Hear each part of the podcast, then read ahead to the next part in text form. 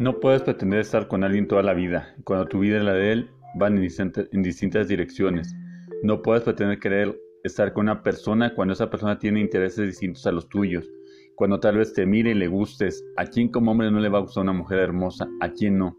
Pero no se trata de que te guste, de que te atraiga por su belleza física, sino de que puedan, cuando se casen, cumplir el propósito de Dios en su vida.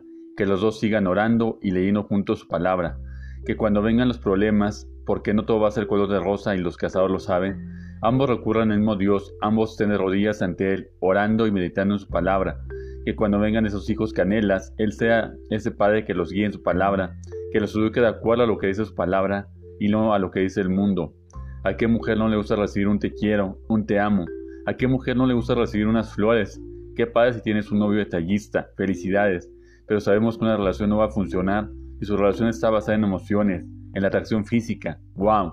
¡Qué guapa es mi novia! ¡Qué chico tan atlético!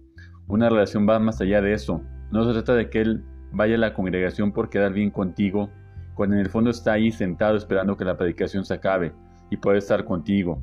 No se trata de casarte porque tienes 30 o 40 años y el tren ya se te fue. ¿De qué te sirve que te casas porque digan tus amigas? ¡Qué bendición! Que ya se casó. Si en el fondo cuando tú quieres hablar de Dios de ir a la congregación, de pasar tiempo en oración, a él o a ella no la apasiona.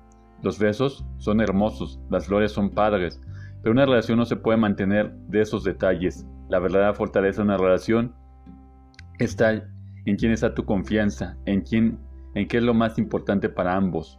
¿Qué es lo más importante para ti? ¿Qué cualidades buscas en un chico, en una chica que sea la más guapa, que sea el más galán? Bueno, pues allá afuera hay muchos chicos, muchos chicos con los que te puedes casar, ¿Qué es lo más importante para ti? ¿Tu relación con Dios? ¿Crecer en su palabra? ¿Y para esa persona también? Si es así, felicidades, ya están en lo mismo. Si hoy lo dejaras de ver para algún tiempo a ese chico que te gusta, él sería buscando a Dios, ella lo seguiría buscando, o de plano no lo haría, de plano solo trató de conquistarte. Como hermanos en Cristo todos tenemos defectos. Sí, ya sé que cuando te enamoras, siempre tratas de dar tu mejor versión, la chica super arreglada, y qué bueno, y el super peinado, pero seamos honestos, y los casados lo saben, ¿verdad?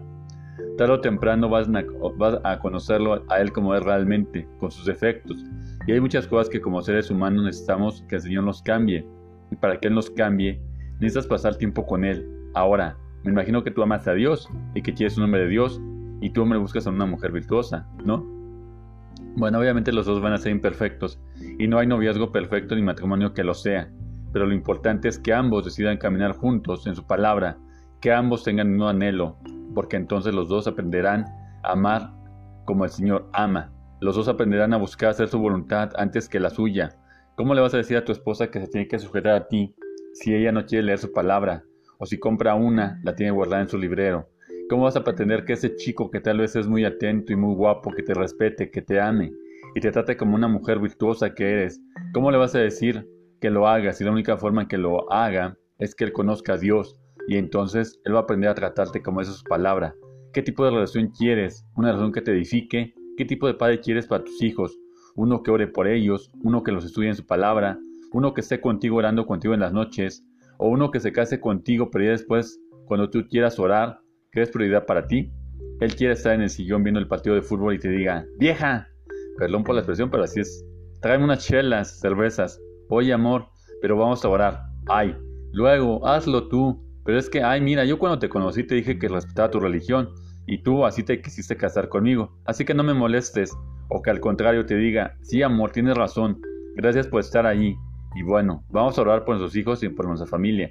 ¿Qué tipo de esposo quieres? Uno que tira la basura todo lo que tú le enseñas a tus hijos y que cuando tú no estés, él le enseñe cosas del mundo porque él es del mundo o que trate de educarlos de acuerdo a su palabra. ¿Qué tipo de esposa quieres, varón? Una que no quiera leer tu palabra y que si lee sean las revistas de chismes y que esté viendo programas de puro contenido que solo son para perder el tiempo. ¿De qué te sirve que sea la más guapa si no, va si no está de acuerdo contigo? ¿Qué tipo de relación quieres a futuro con ese hombre? Con esa mujer que te gusta, que te atrae. ¿Una relación pasajera? ¿Una relación en la que te cases para que no digan, no diga la sociedad que te quedaste y que se te fue el tren. ¿Qué tipo de relación quieres? Una que ante los ojos del mundo seas feliz y que digan, qué buen partido elegiste, pero cuando estés en tu casa tú sola queriendo orar con él, queriendo leer su palabra juntos y él o ella no lo haga, tú, sientas, tú te sientas triste y vacía, tú orando y él viendo la televisión, porque las cosas de Dios no son importantes para él. ¿Qué tipo de relación quieres, hombre? Una chica super guau, pero con la cual te aleja de su palabra y no le interesa lo que tú haces, no interesa hablar contigo. Cada uno elige lo que quiere para su vida. Soy Víctor Vázquez, escritor cristiano. Te invito a, nuestro Facebook, Víctor Vázquez, escritor cristiano. A nuestra página de amistad y noviazgo por Víctor Vázquez, escritor cristiano. Para contactar conmigo, 5613 03 7867. Que el Señor te bendiga.